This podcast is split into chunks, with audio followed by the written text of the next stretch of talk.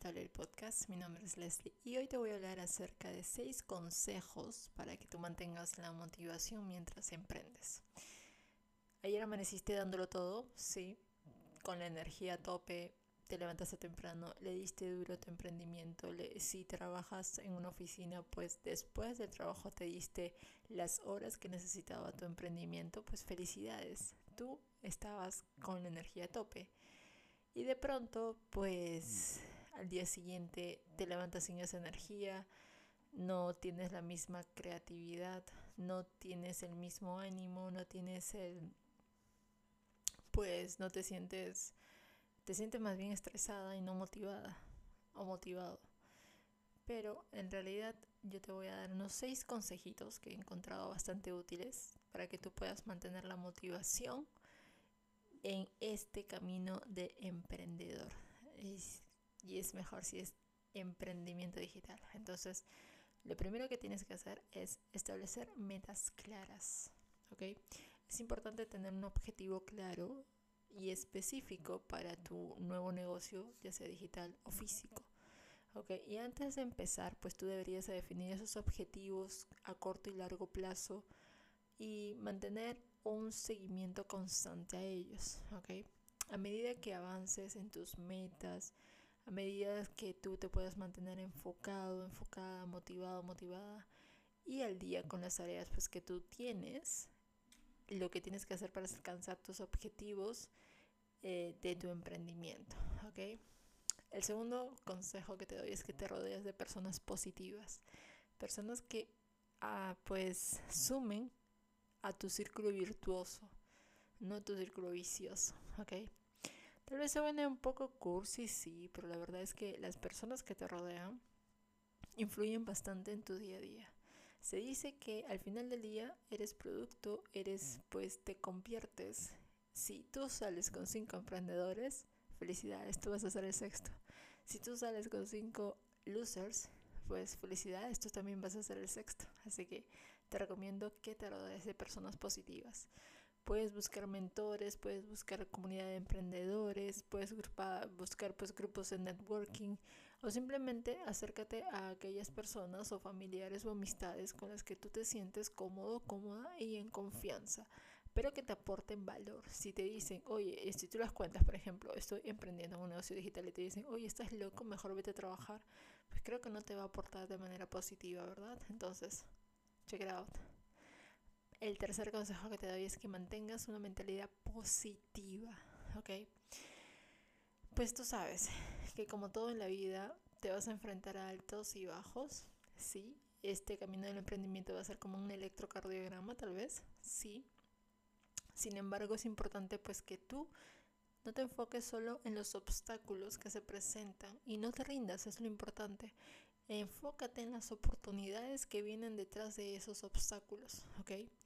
Porque esto es, si tú mantienes tu mente enfocada en lo positivo, pues te va a ser más fácil lidiar con las adversidades que se puedan presentar. Ahora yo no te digo que camines en, en copas de algodón, ni nada, ni, ni burbujas, ni seas positivismo puro, ¿ok?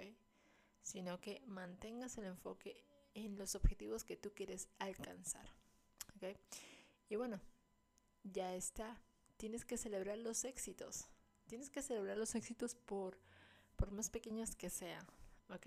Si tú conseguiste un nuevo cliente en tu emprendimiento, pues tienes, si tienes seguidores nuevos en tus redes sociales, por ejemplo, pues celébralo, aunque sea cómprate un chocolate pequeño. Eso motiva tu cerebro y le ayuda a que genere esa hormona de la felicidad, tú sabes, ¿ok?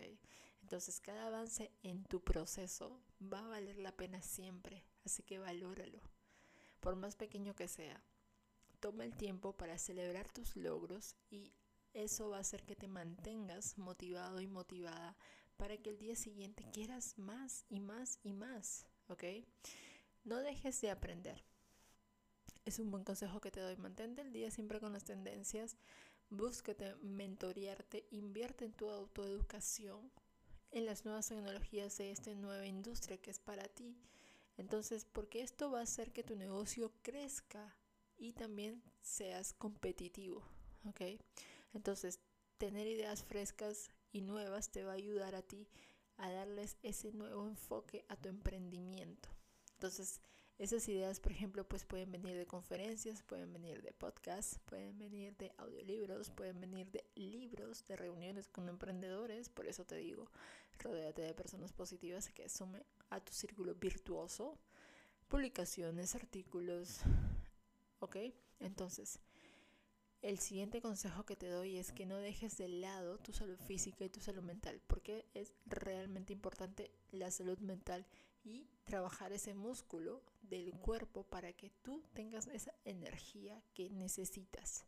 ¿ok? Es importante que tú tomes descansos paulatinos siempre, que no olvides de tus hobbies, que no te estreses, que tomes agua, abundante agua, que comas bien, porque eso te va a ayudar a ti a mantener un equilibrio entre tu vida laboral y tu vida social y familiar.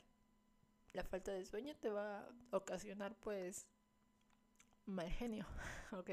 Entonces tienes que cuidar también la calidad de sueño para que tú puedas rendir y cumplir con los objetivos que te has trazado. ¿Ok? Entonces, yo te deseo lo mejor de los éxitos. Este camino de emprendimiento no es fácil, de lo contrario todo el mundo lo haría. Hay muchas personas que se rinden con el síndrome del impostor. Hay muchas personas que procrastinan también y lo dejan para mañana, para después y se pasó otros 365 días y eso no quiero lo que, te, que a ti te pase. ¿okay? Entonces es importante que tú tengas en cuenta estos puntos porque todo está relacionado, todo tiene un porqué de este camino del emprendimiento y este episodio espero que te sirva porque tú eres una persona que no debe rendirse. Si tienes un objetivo, lo trazas, lo cumples y no te cansas hasta que lo logres. ¿ok? Ya sabes, pues dale a seguir a este podcast, dale a cinco estrellitas para llegar a muchas más personas nos estamos escuchando en el próximo episodio. Bye bye.